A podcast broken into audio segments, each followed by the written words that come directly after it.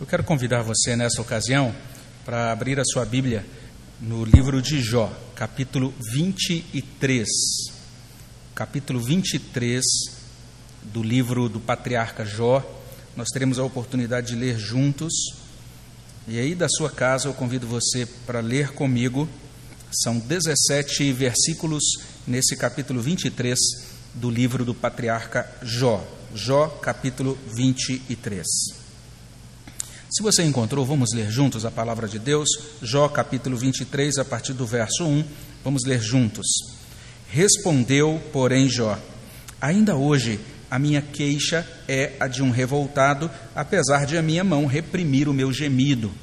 Ah, se eu soubesse onde o poderia achar, então me chegaria ao seu tribunal, exporia ante ele a minha causa, encheria a minha boca de argumentos saberia as palavras que ele me respondesse e entenderia o que me dissesse. Acaso, segundo a grandeza do seu poder, contenderia comigo? Não. Antes me atenderia. Ali o homem reto pleitearia com ele, e eu me livraria para sempre do meu juiz. Eis que, se me adianto, ali não está. Se torno para trás, não o percebo. Se opera à esquerda, não o vejo esconde-se à direita e não o diviso. Mas ele sabe o meu caminho. Se ele me provasse, sairia eu como o ouro. Os meus pés seguiram as suas pisadas. Guardei o seu caminho e não me desviei dele. Do mandamento dos seus lábios nunca me apartei. Escondi no meu íntimo as palavras da sua boca. Mas se ele resolveu alguma coisa, quem o pode dissuadir? O que ele deseja, isso fará, pois ele cumprirá o que está ordenado a meu respeito, e muitas coisas como estas ainda tem consigo. Por isso me perturbo perante ele, e quando o considero, temo. Deus é quem me faz ou quem me fez desmaiar o coração, e o Todo-Poderoso quem me perturbou, porque não estou desfalecido por causa das trevas, nem porque a escuridão cobre o meu rosto. Nós teremos a oportunidade de nos voltar para Deus mais uma vez. Vamos orar. Vamos pedir a bênção dele sobre o nosso coração enquanto nós meditamos nesse capítulo 23 do livro de Jó. Abençoa, Senhor Deus, nossas vidas, abençoa os nossos corações, que teu Espírito Santo derrame graça sobre nós, ilumine, abençoe para que esse momento realmente produza, acima de tudo, glorificação do teu nome a bênção do Senhor nas vidas de todos nós que nos achegamos à tua palavra. É o que pedimos no nome de Jesus. Amém, Senhor Deus. Os textos que nós lemos, que nós também cantamos, os hinos, as músicas que cantamos até esse momento do nosso culto, todos eles destacam essa soberania de Deus.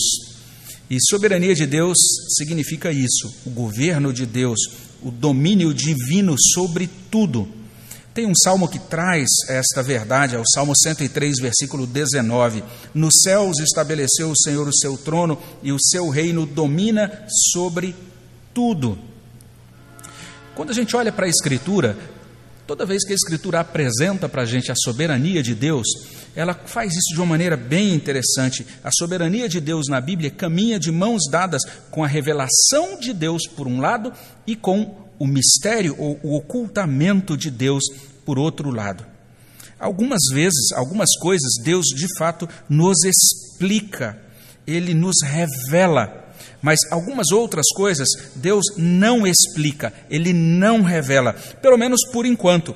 Moisés fala sobre isso em Deuteronômio capítulo 29, verso 29. Moisés diz assim: As coisas encobertas pertencem ao Senhor nosso Deus, porém as reveladas nos pertencem, a nós e a nossos filhos para sempre, para que cumpramos todas as palavras desta lei.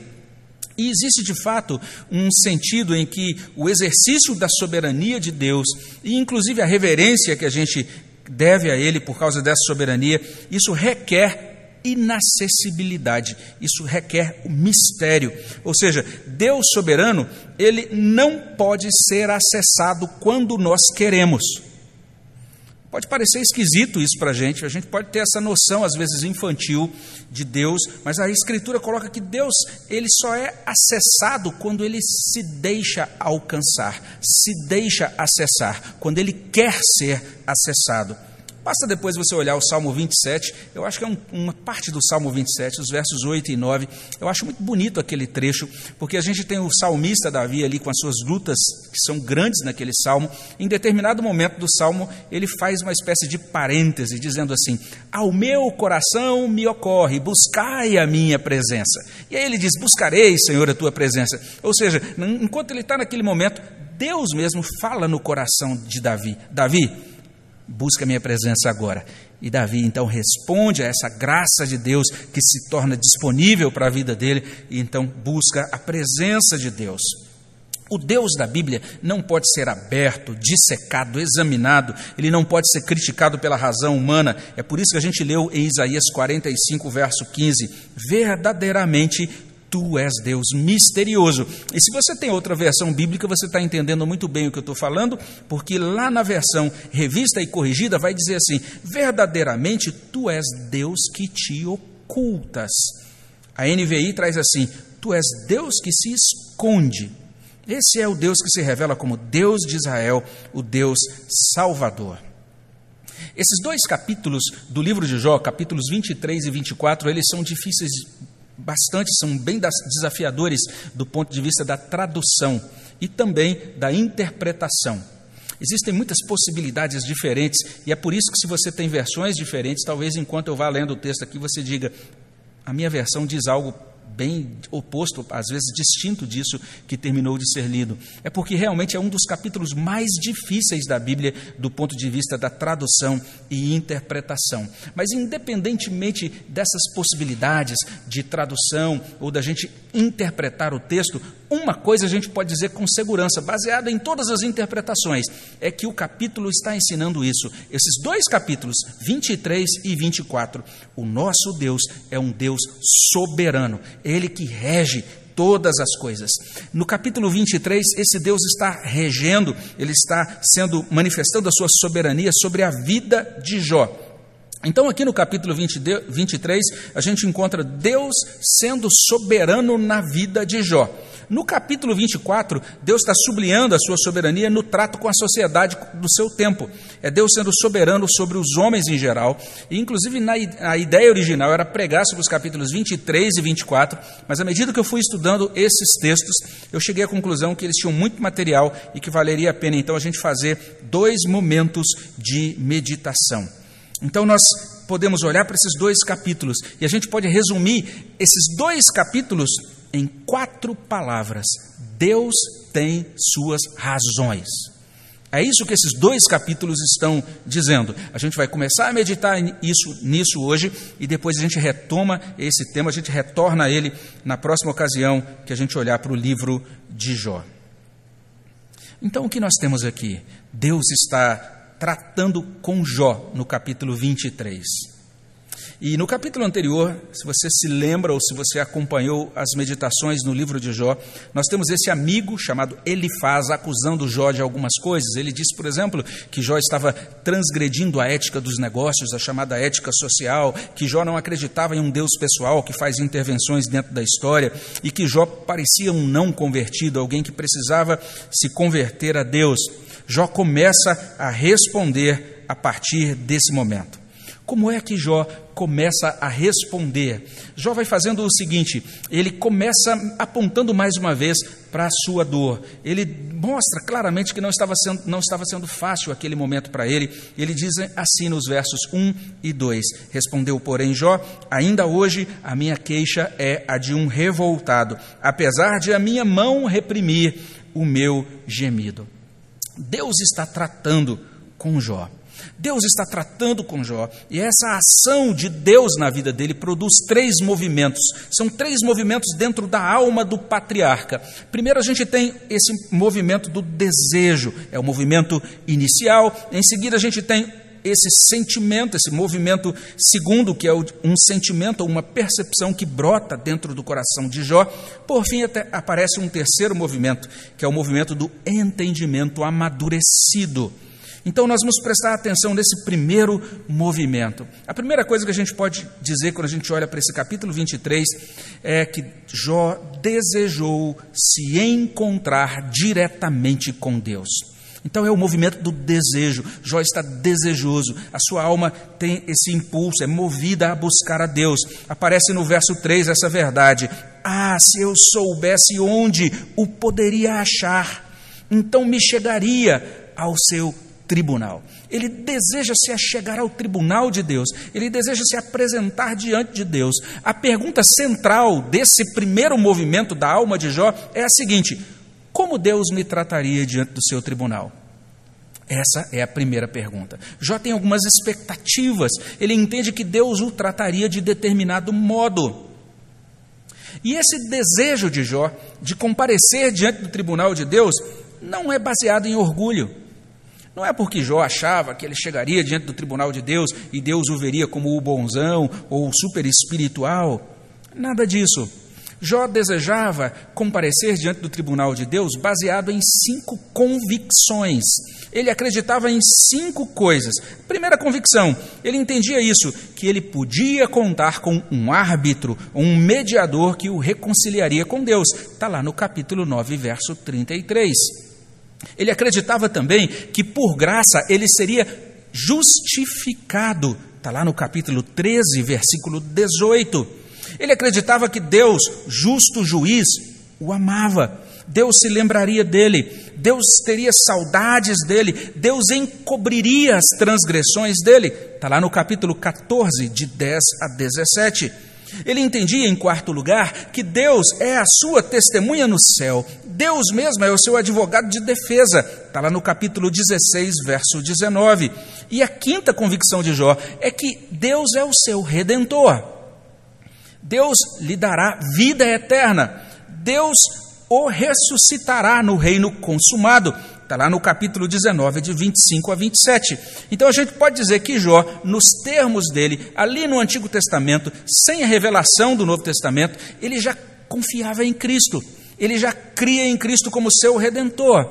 E agora, então, confiado em Cristo, ele diz: Eu quero comparecer diante de Deus, eu quero me colocar diante de Deus e expor diante de Deus, tratar com o próprio Deus a minha causa. Essa crença, essa confiança no Evangelho deu a Jó essa intrepidez, a intrepidez que é concedida pela graça salvadora para que ele se colocasse diante de Deus, como a gente lê lá em Hebreus capítulo 10, verso 19. Todos nós que somos alcançados pela graça, somos convidados a entrar com intrepidez diante do Santo dos Santos.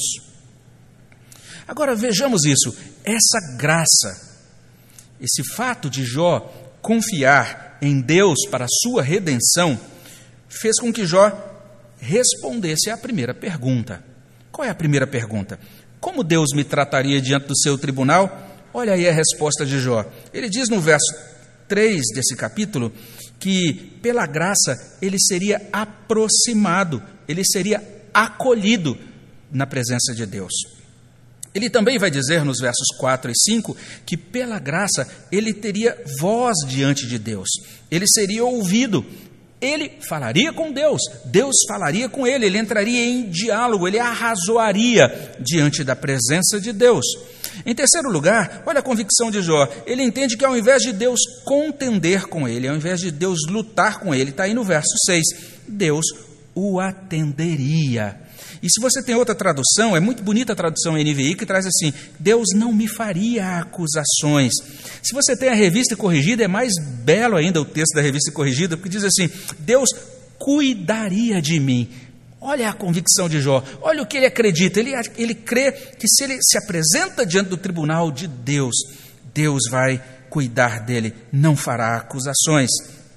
E quando a gente olha para o verso 7, Jó deixa bastante claro: ele está certo de que se ele se achegar a Deus e se apresentar diante do tribunal de Deus, ele será liberto de todas as acusações ele está respondendo essa primeira pergunta: o que aconteceria se eu comparecesse diante do tribunal de Deus? Esse é o movimento do desejo, ele está desejoso de comparecer diante de Deus. A questão subjacente, ou aquilo que se abre é: quem é que está fazendo isso? O que está acontecendo na alma de Jó para que ele tenha esse desejo? Ora, quando nós olhamos para esse texto de Jó à luz do Novo Testamento, a gente entende que Deus está operando no coração de Jó. Deus está fazendo Jó desejá-lo. Deus está movendo Jó para querer buscá-lo.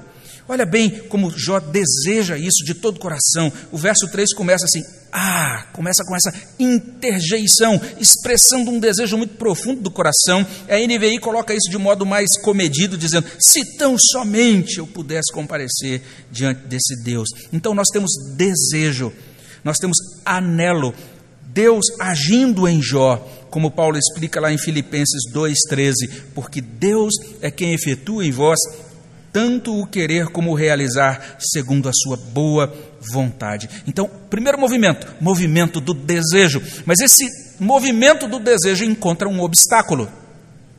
E isso então nos conduz, daí nós somos levados ao segundo movimento. Em segundo lugar, nós olhamos para o texto e verificamos o seguinte: Jó percebeu Deus distante e oculto. Esse é o segundo movimento da alma de Jó. Por isso que eu falo que é um movimento de sentimento e de percepção. Ele sente algo, ele percebe algo. Apesar da devoção dele, Jó percebe Deus distante, está aí nos versos 8 até 12. Então, a pergunta central do segundo movimento é: onde está Deus? A primeira pergunta era: como Deus vai me tratar no seu tribunal? A segunda pergunta: onde está Deus? Essa pergunta está desdobrando o que consta no verso 3. O verso 3, ah, se eu soubesse onde o poderia achar. Ele queria achá-lo, ele queria encontrar o Senhor. Mas olha agora os versos 8 e 9. Eis que se me adianto, ali não está. Se torno para trás, não o percebo. Se opera à esquerda, não o vejo. Esconde-se à direita, e não o diviso. Vamos entender isso. Jó deseja buscar a Deus, mas Deus não aparece. Deus não se deixa encontrar. Deus não se faz percebido. Deus não pode ser visto. Deus está oculto. Deus está tratando o coração de Jó com ocultamento. Deus às vezes trata o nosso coração com revelação, às vezes se revelando a nós mas ele trata do nosso coração, às vezes se ocultando. Às vezes, quando nós quase morremos de chorar, são as pessoas que nos cercam que percebem essa suposta ausência de Deus, como a gente lê ali no Salmo 42, versículo 3. As minhas lágrimas têm sido meu alimento dia e noite, enquanto me dizem continuamente: O teu Deus, onde está? E nessas horas, quando parece que Deus está sumido, a gente tem essa impressão que ele se esqueceu de nós. Ali no mesmo Salmo 42, 9, nós lemos assim: Digo a Deus, minha rocha, por que te olvidaste de mim? Ou seja, por que te esqueceste de mim? A, a experiência do salmista ali era essa. Para ele era como se Deus tivesse se esquecido dele. Jó está vivendo um momento assim. Mas preste atenção, olha que contraste. Jó está passando por isso, ou seja, ele está buscando Deus e não encontra, Deus está oculto. E isso está acontecendo exatamente quando ele, o próprio Jó, tem certeza de que está caminhando com Deus. Olha o verso 10. Jó diz o seguinte: se, se for feita uma verificação na minha integridade, o resultado dessa verificação vai ser o mais alto possível. Ele diz: Ele sabe o meu caminho, se ele me provasse, sairia eu como ouro. Jó também tem convicção de que ele, Jó, tem seguido o caminho de Deus. Verso 11: Os meus pés seguiram as suas pisadas, guardei o seu caminho, não me desviei dele. Jó acredita que ele está seguindo a palavra de Deus. Verso 12: Do mandamento dos seus lábios nunca me apartei, escondi no meu íntimo as palavras da sua boca. E é exatamente esta certeza essa convicção de estar caminhando com Deus nesse mundo, mesmo sem senti-lo, mesmo sem vê-lo, mesmo sem desfrutar de um milagre, mesmo sem estar diante de um sinal impactante. Essa situação nos ajuda a responder a pergunta: onde Deus está? Ora, Deus está com Jó e em Jó. Escondido. Por ora, silencioso. Mas Deus não está inativo. Qual é a evidência que a gente tem de que Deus está com Jó e que Deus está operando na vida de Jó? Simples. Jó está passando pela prova. Ele continua seguindo as pisadas de Deus. Ele não se apartou da fé. Ele continua escondendo as palavras de Deus no coração dele. Ele não daria conta de continuar firme se Deus não estivesse agindo nele e por ele. Então entendamos isso. Deus está presente, ainda que aparentemente oculto, ainda sem manifestar coisas sensacionais aos olhos do próprio Jó e aos olhos dos amigos de Jó. Parece que não tem nada sensacional acontecendo, mas tem. Tem algo maravilhoso acontecendo. Tem algo impressionante acontecendo. Algo de fazer cair o queixo está acontecendo exatamente nessa hora. Em um depósito de lixo da terra de Uz, um homem esquelético, mal cheiroso, falido, doente, enlutado, desvalorizado pela cidade e pelos amigos, misturado às cinzas, esse homem continua crente ele continua vivo em Deus e por Deus.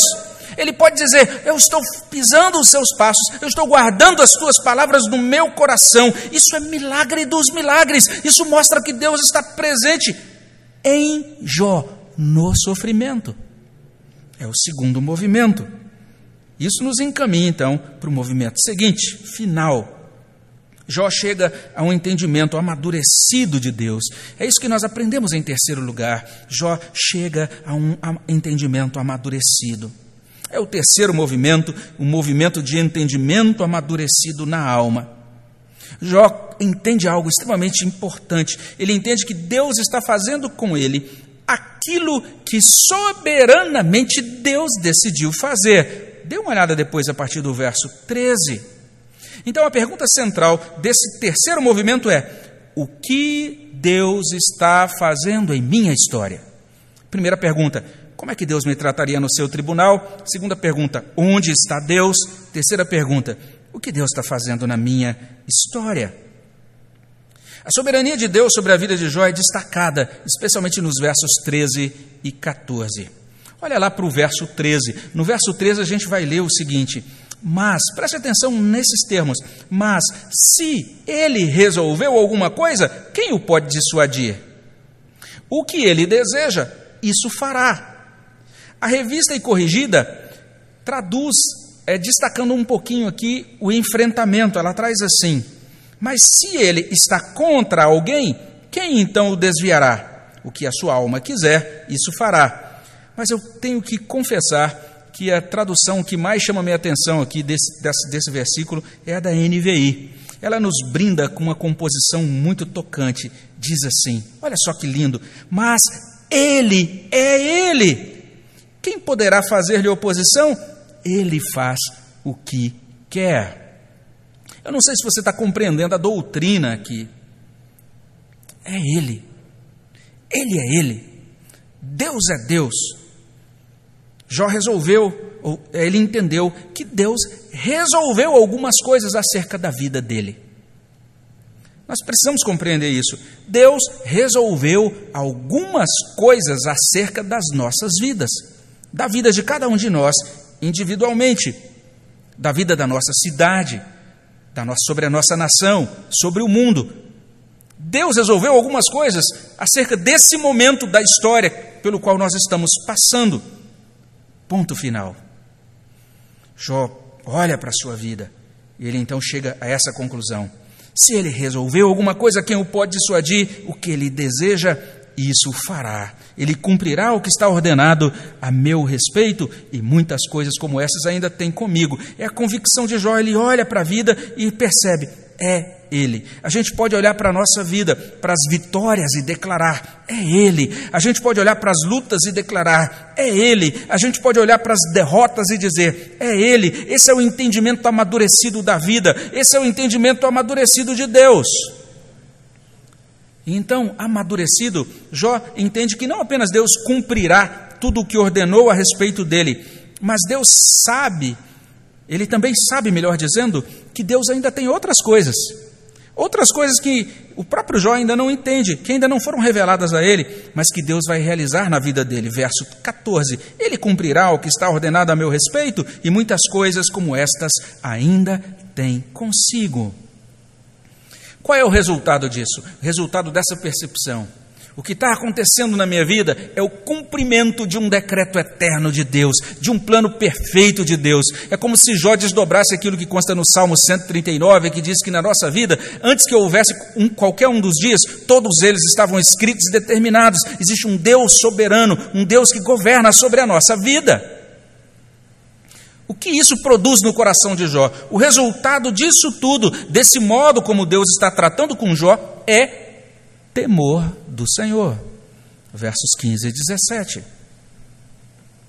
A gente ouve muito falar sobre temor do Senhor. A gente conhece a passagem clássica que sempre é repetida: o temor do Senhor é o princípio da sabedoria, ou o princípio do saber. O temor do Senhor é muito mencionado nesses livros da Bíblia que a gente chama de livros poéticos, né? Mas a gente precisa entender o modo como a Bíblia coloca de modo muito honesto para a gente que a instalação do temor do Senhor no nosso coração não é, não acontece de modo suave, não acontece de modo necessariamente poético. Pelo contrário, ordinariamente, o temor do Senhor é colocado dentro de nós pela via da perturbação. Verso 15: Por isso me perturbo perante ele, e quando o considero, temo. De fato, Jó é conduzido ao temor do Senhor por meio do desmaio do seu coração e por meio do pavor. Temor do Senhor significa pavor de Deus. Você entender que Deus é maior que você. Você entender que Deus é um Deus santo. Você entender que Deus é um Deus todo-poderoso. E você então perceber a sua pequenez você, como Isaías se colocou diante de Deus, dizer, é, é, é, percebeu que ele era um homem impuro e que vive no meio de um, de um povo de, impuro, de impuros lábios. Você entender que diante da santidade de Deus, se Deus for usar os critérios dele rígidos de exigência de santidade perfeita, você será fulminado, nós seríamos fulminados. Deus está sendo conduzido ao temor do Senhor. Ele diz assim: no verso 16: Deus é quem me fez desmaiar o coração, o Todo-Poderoso quem me perturbou. Outra tradução diz assim: porque Deus macerou o meu coração, a revista corrigida. E a NVI traz a segunda linha do verso 16 assim: o Todo-Poderoso causou-me pavor. Então, quando você fala sobre o temor do Senhor, pense um pouco mais no que você está falando. Esse temor do Senhor para Jó é mais desconcertante do que as tribulações dele. Ele diz no verso 17: É assim que ele termina o, ver, o capítulo 23, porque não estou desfalecido por causa das trevas, nem porque a escuridão cobre o meu rosto. Então, esse último movimento da alma de Jó o faz capaz de responder a esta pergunta: O que Deus está fazendo na minha história? O que Deus está fazendo na minha história? Deus está fazendo a vontade dele. O propósito de Deus para a nossa vida, nesse momento, pode ser exatamente produzir desconcerto, susto, temor, como aconteceu com Jó. Às vezes, quando Deus vai encaminhando o propósito dele na nossa vida, não acontece exatamente, que gente, exatamente aquilo que a gente queria, nem aquilo que a gente previa. Talvez a gente não tivesse orado pedindo por aquilo, Talvez se dependesse de nós, a gente jamais desejaria determinadas coisas.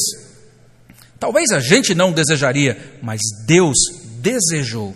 Versos 13 e 14. O que ele deseja, isso fará. Ele cumprirá o que está ordenado a meu respeito. E quando isso acontece, quando a gente é meio que atropelado, como Jó, quando, como aconteceu com Jó, isso às vezes traz para nós esgotamento, isso nos deixa desmaiados, desfalecidos, tomados pelo temor de Deus. Se isso está acontecendo na sua vida, entenda, esse é o terceiro movimento, o movimento de entendimento amadurecido da alma. Deus é um Deus verdadeiramente misterioso. Deus está fazendo com Jó aquilo que soberanamente Deus decidiu fazer. O resultado disso na alma de Jó é o temor do Senhor. Então, se Jó já era um homem íntegro que temia Deus lá, ele está sendo conduzido cada vez mais para se tornar cada vez mais um homem piedoso, um homem temente ao Senhor. Quando a gente entende isso, a gente já pode passar para as aplicações da conclusão. Jó desejou se encontrar diretamente com Deus. Além disso, ele percebeu Deus distante e oculto, e ele chegou a um entendimento amadurecido de Deus. Naquele primeiro movimento da alma dele, ele estava lidando com essa pergunta: como é que Deus o trataria diante do seu tribunal? No segundo movimento, onde é que está Deus? O terceiro movimento, o que é que Deus está fazendo na sua história ou na minha história? Uma evidência de Deus agindo em nós é o desejo de buscar a Deus. É esse desejo de estar na presença dEle, de tratar as questões da nossa vida diretamente com Deus. O desejo de estar com Deus, de falar com Deus, de ouvir a Deus, de ter uma comunhão com Deus, uma comunhão, uma comunhão real, viva. Não uma comunhão baseada em superstição ou uma religião inventada pelos homens, mas aquela comunhão que é revelada na Bíblia, a comunhão que é baseada em Jesus Cristo, a, comunhão pelo novo e vivo caminho que é aberto por Jesus Cristo com o seu sangue, que foi derramado por nós na cruz, como a gente lê em Hebreus capítulo 10, versículo 20. Essa comunhão torna possível, ela, ela, ela é tornada possível, melhor dizendo, quando as nossas consciências, quando as nossas vestes, quando o nosso corpo são lavados pelo sangue de Jesus Cristo, quando nós somos cobertos pela justiça de Jesus Cristo.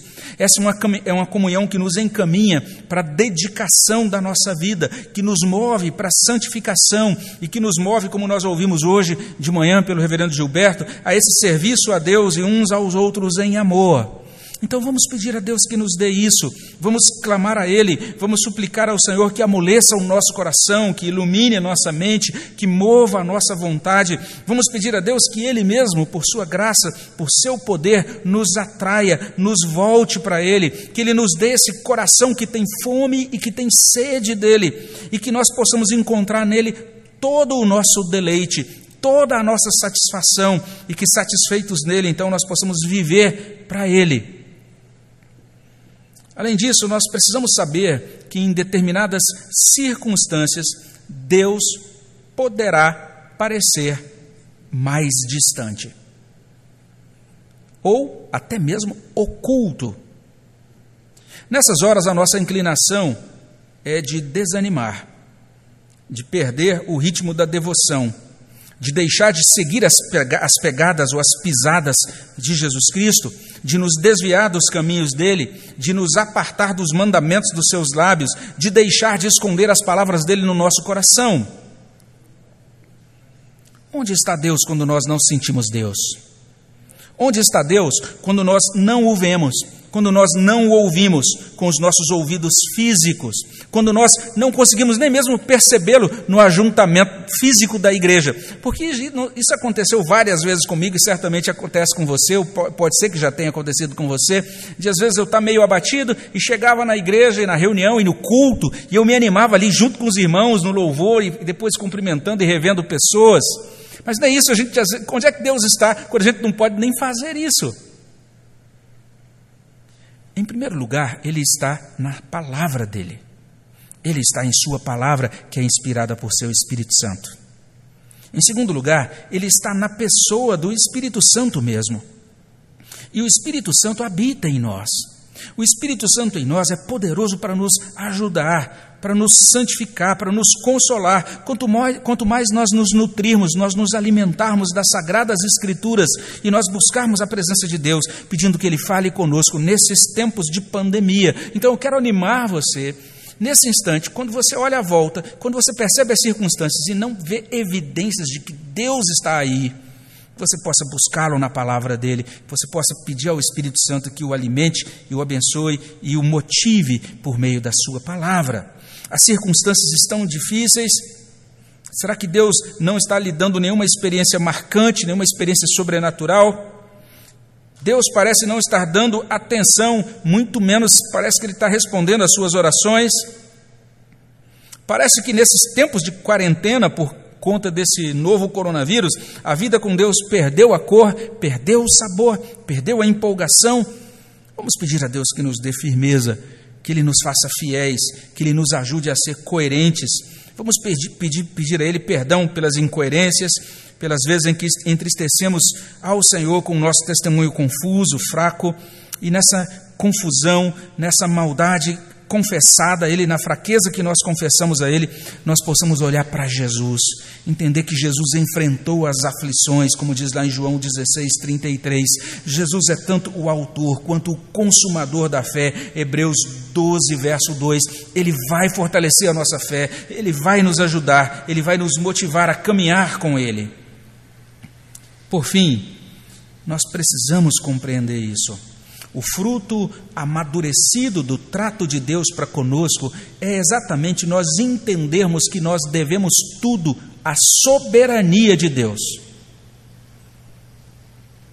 Sabermos, Deus tem um plano para nós. Deus está levando adiante esse plano para a glória dele e para o nosso bem. Mesmo, mesmo que no presente momento a execução desse plano seja para nós desconfortável ou até mesmo dolorosa. Ficar fechado em casa, receber notícias diárias de sofrimento, notícias que às vezes não são positivas, perder renda, perder paz, limitar, modificar, abandonar os nossos planos, os nossos projetos. A gente pensa nessas coisas e a gente conclui que nada disso é agradável. Mas daí eu quero convidar você nesta noite para olhar para Jó 23, verso 14, e também para olhar para a petição que é ensinada pelo próprio Jesus Cristo em Mateus capítulo 6, versículo 10. Pois ele cumprirá o que está ordenado a meu respeito. E muitas coisas como estas ainda tem consigo. Venha o teu reino, faça-se a tua vontade assim na terra como nos céus. Deus tem suas razões. Que o Senhor nos conduza a esse entendimento. Eu quero convidar você a orar comigo sobre isso. Vamos orar ao nosso Deus. Senhor, no nome de Jesus, te agradecemos porque o Senhor é grande Deus. Não é um Deus que se encaixa nas nossas delimitações, nas nossas preferências pessoais o Senhor é um Deus tremendo, grandioso, majestoso, soberano. E nós te agradecemos por tua soberania na nossa vida. Te agradecemos porque, por meio de Cristo, nós podemos nos apresentar diante do seu tribunal e sermos acolhidos e abençoados. Te agradecemos porque, por causa da tua obra em nós, por meio de Cristo, nós sabemos que, mesmo nas horas em que o Senhor parece distante ou oculto, o Senhor continua operando, levando adiante a sua boa obra em nós. Nós te agradecemos porque, por meio de Jesus Cristo, nós podemos ter essa convicção de que aquilo que o Senhor está realizando conosco, nesta hora mesmo, é o cumprimento, é a tua vontade, é o teu propósito estabelecido para nós desde os tempos eternos. Ajuda-nos a descansar nesse teu governo e a reconhecer, ó Deus, que o Senhor é digno de ser louvado, porque o Senhor é um Deus soberano. É o que pedimos no nome de Jesus. Amém, Senhor.